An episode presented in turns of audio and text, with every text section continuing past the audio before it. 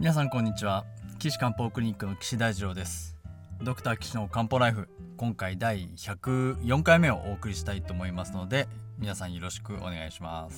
す。ということですね、えー、今回まで、えー、新型コロナウイルスのお話をねずっと続けてきているわけで、まあ、西洋医学的なところをまあいろいろお話ししてきたわけなんですけれども、まあ、今日からちょっとあの西洋医学を離れてですね中医学中国医学まあいわゆる簡単に言うと漢方の話ですよね。まあしていきたいなと思うんですけれども。えー、っと これね今日お話ししたいのは中医学とは感染症との戦いであるっていうところをねお話ししたいんですよ。これはねあのー、もう僕らねあの中国医学っていうぐらいなんで非常に昔からあるねあのー、考え方なわけですよ。いつぐらいからありますか？ってなった時に今日はねちょっとね皆さんに歴史のお話をしないといけないそう思ってですねちょっと今日歴史のお話になるかなでもただイメージとしてあそんな昔からあるんだっていうのをこう分かってほしいうんですよね。でだからその皆さんがねなんか漢方っていうとうさんくさいとかそれってなんか科学的じゃないとかって言うかもしれないんですけどでも実は皆さんもあのー、そんな昔からあるものを信じてるじゃないですか？そうですよねっていう話をねちょっと最初に聞いてほしいんですよ。まああのー、日本ができたのがずっと昔でねあのー、どれぐらい昔かというと西暦700年っていうねその頃に大化の改新があってねあのー、中富の鎌足りとかあのー、そういう人たちが活躍してとかねそういう話あるじゃないですか。でそういうの歴史で勉強しますよね。山あの安倍の中丸が中国行ったとかね。あそれはもうだいぶこの近い話になっちゃいますけど卑弥邪馬台国の卑弥呼とかね。みんな信じてますよ。信じてるというかまあそういう歴史的事実があったっていうのはわかるわけですけどいやそれってあのなんでそんなことがあったかがわかるかっていうとやっぱりあの記録が残ってるからみんな信じてます。これ正しかったんですよっていうのを知ってるわけなんですよね。だから言えば、まあ、僕らが中国医学を、まあ、信じてるっていうか、まあ、いや信じてるのはの歴史的事実が信じられてるのと一緒なんですよっていうことなんですよね。でどれぐらい前から信じてるかっていうと皆さんほら今あのー、すごく話題になってる歴史漫画ありますよね。キングダム。皆さん読まれましたかね、まあ、僕ねあのー、まああの YouTube でねアニメを拝見していやあのー、この「キングダム」っていうのをすごいあの取り上げてる有名な先生がいてあその先生の話来てあなるほどなと思ってき見てみなきゃと思って見ているわけなんですけどあの「あのキングダム」ってあの主人公が真の始皇帝になるって話ですよね。皆さん真の始皇帝って聞いたことありますよね？多分ね。むちゃくちゃ有名じゃないですか。度量衡を統一したとかあの万里の長城をねまあ今まであったやつをこうつなげましたとかあの真の都まで続く道路をこう轍の幅を全部統一しましたとかね、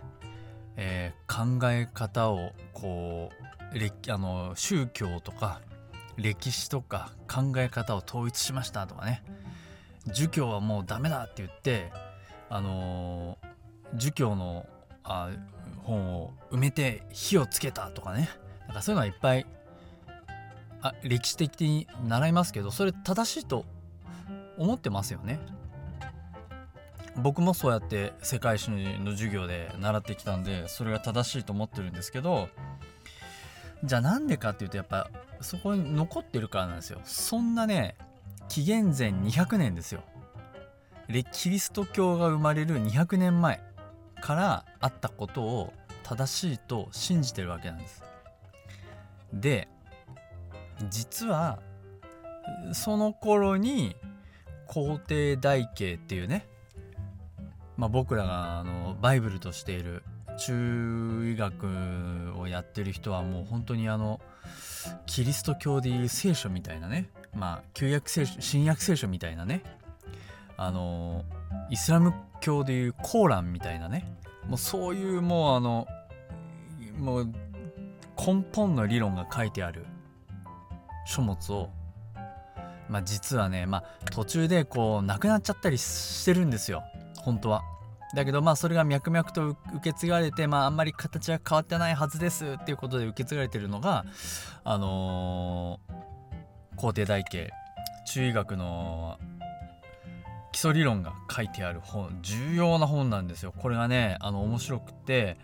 あの皇帝っていう黄色い皇帝って書くとその師匠である気白っていうね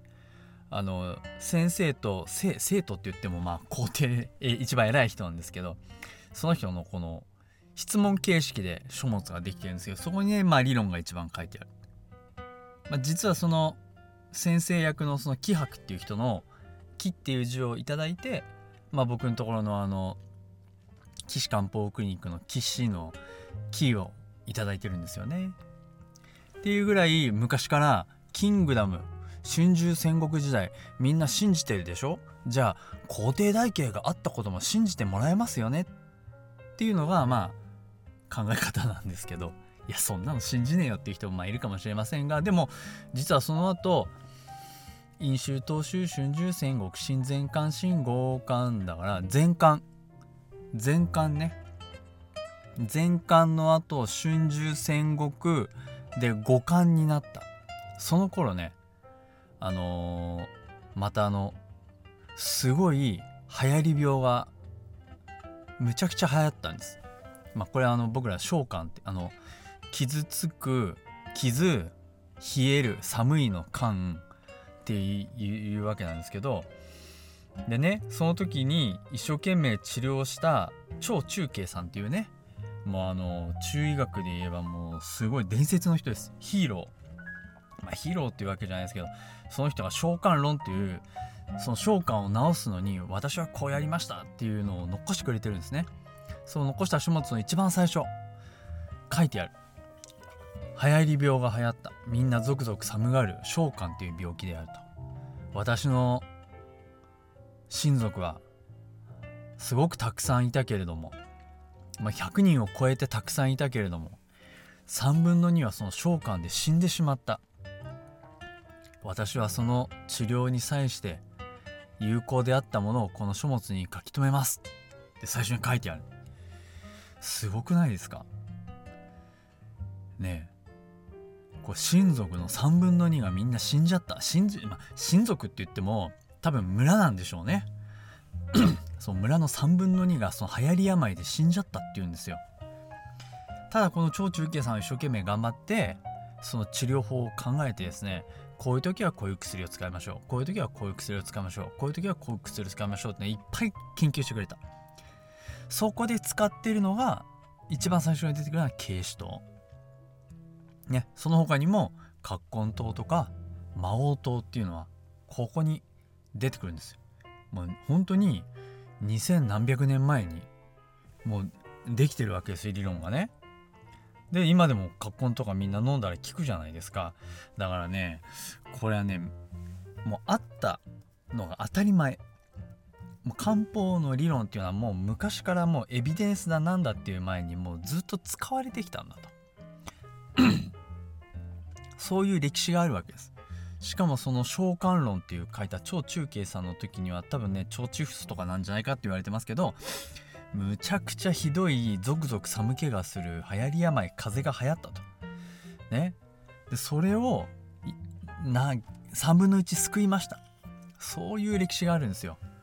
すごいですよね。でそういう書物としてずっと残ってる。日本でもあの古法派って言ってあ吉松東堂さんが「召喚論最高!」って言ってもう召喚論に書いてある薬しか使っちゃいかんみたいな流派をねもう作ったりもするぐらいすごかったんですよ。うん。だからここでまずあの戦うわけですよ。感染症と。でその頃でその後五冠になって三国志になってその三国志皆さんね大好きでしょ？三国志。そうそう。劉備、えー、孫権。ね。もうこうあの義合職の三国ができてるわけでその義の歴史書のほんの一部。に義士和人伝っていう和人っていう日本人のね歴史があってそこに邪馬台国卑弥呼っていうのがこう載ってて金印を授けたみたいなのが載ってるわけですよ。でようやくその頃ね邪馬台国ですよ日本は。それよりも前にねあのー、皇帝台形も召喚炉もできちゃってる。いややっぱすごいでもうここはねもうもう歴史過去のことだからもうどうしようもない今の僕たちはその中国やあの昔できた人たちを超えることしかできないね。いやこれねあの僕らは超えていかなきゃいけない。気迫皇帝大家を先生役の気迫さんに至るぐらいに頑張んないといけないっていうね。そういう思いでまあやってるわけなんですけど他にも感染症がたくさんあった。えー、金元っていうまあ金はですよ元寇の時代ですよね。あの対馬から北九州攻めてきたあのチンギス・ハンですあの頃の時代。とかにもあの有名な先生たちがいっぱい出てあのいろんな理論ができたんですけどもうそこでもね例えば補中液糖なんていうのは疲れて疲れてどうしようもなくて熱が出ちゃってる人を気を補って熱を下げましょうっていう感染症治療薬だったんですね。わかります？でしかもその後山水に青いって書く秦ね。あのラストエンペラーの秦ですよ。その時代なんかには今度はゾクゾク寒気がするのではなくてもう暑くて暑くて熱が出てしょうがないよっていう病気もうそれを運病と言いますけどそのそこの流行り病がやっぱり熱で暑いからね南の方江南揚子港の方ですね。あのそっちの方で流行るわけですよ。でそしたらねこのまた楊天使さんっていうね、まあ、この人はね、まあ、臨床が大好きで本はあんまり書かなかったらしいのであのこの方が亡くなってからあの歴史的にねあのえっ、とお弟子さんたちが書物にまとめて「運病論」っていうね運はあったかい、え、病病気の病えー、論っていうねそういう理論をまあ構築して今でもまあ僕ら銀行さんとかあ早期クイーンとか、まあ、使ってるわけなんですけど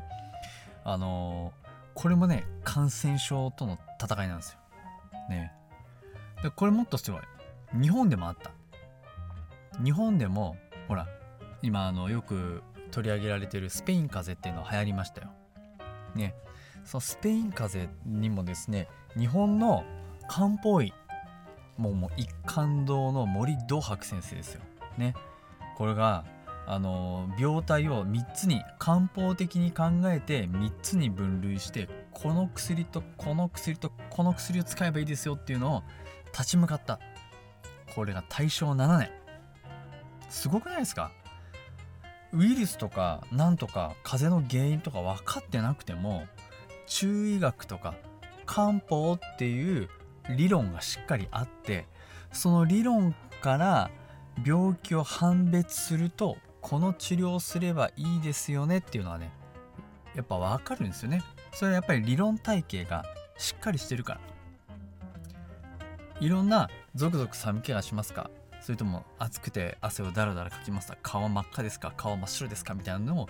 いろいろこう見分けてですね。あこの病気は中医学で言うとこれこれこういうことが原因で、えー、病気になってますよ。だからここのとここういう風に薬組み合わせて治療すればいいですよねっていうのはできちゃう。そういう治療体系なんですよ。ね。ですからこれは当然新型コロナウイルスだろうが新型インフルエンザ昔の SARS ね。SARS だろうが MERS だろうが効くのに決まってるんですよっていうのはねこれ分かってほしい。ね。